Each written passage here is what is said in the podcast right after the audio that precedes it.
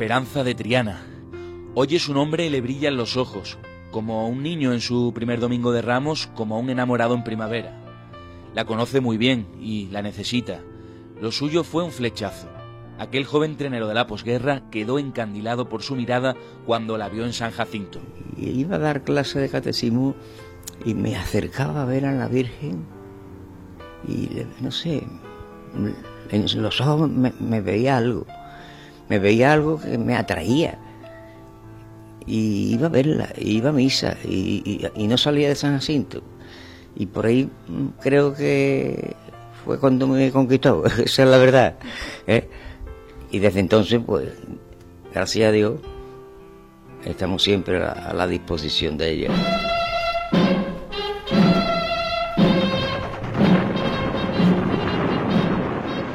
fue fecha muy tristona, porque claro, no había una seguridad plena a todo lo que era sagrado y, era muy complicado salir a la calle en una procesión sin un poco de recelo a ver qué, pasa. Y eso, eso motiva mucha tristeza. Y, ni la Virgen ni el Cristo son tristes, son alegres. Y además, los que estamos siempre pidiéndole cosas que nos además que nos la conceden, pues quiere decir que, que lo miramos desde otro punto de vista.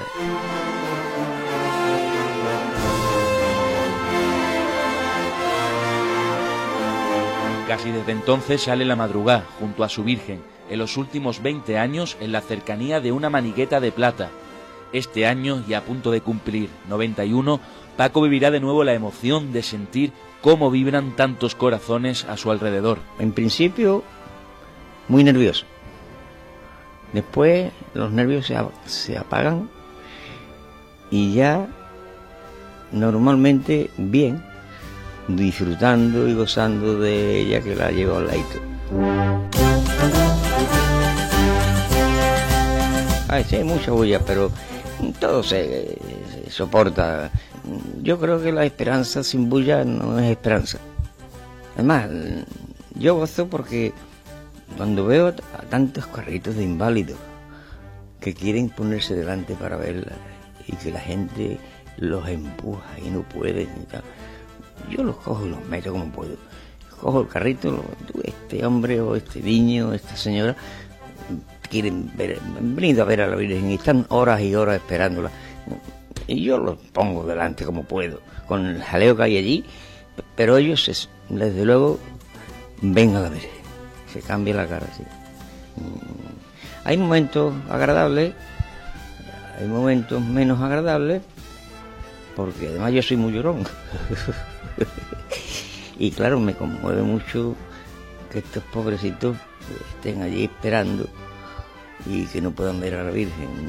Pues casi es obligación de nosotros el, enseñársela, el que puedan verla, el que puedan rezarle. A pesar de su edad, Paco no se prepara físicamente para la estación de penitencia. Mientras su cuerpo responda como hasta ahora, continuará en medio del gentío que se remolina en torno al paso.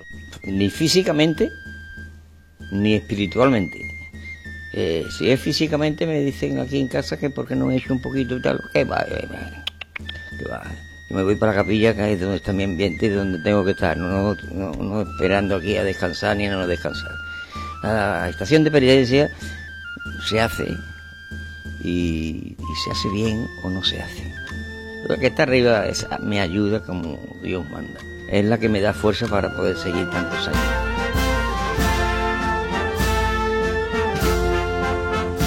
Creo que este año me jubilaré porque ya hay hora. Pero en fin, nunca se dice desde agua no he de beber. Pero en fin, ya creo que es hora de, darle paso a gente como joven. Paco ha compartido gran parte de su larga vida con sus alegrías y penas, con sus problemas y preocupaciones, con la familia y entre buenos amigos en su segunda casa, la Hermandad. La primera vez que salió desde San Jacinto, el cortejo apenas alcanzaba los 100 nazarenos. Hoy supera los 2000 Solo se ha quedado una madrugada sin salir, hace tres años, y fue duro para él. Es muy triste, pero desgraciadamente no podemos iniciar la estación de penitencia. Primero me fui al Santísimo Cristo nuestro de las tres caídas. Intenté, no le recé, le intenté rezar un Padre Nuestro, pero me equivocaba 70 veces y no podía. El nerviosismo era superior.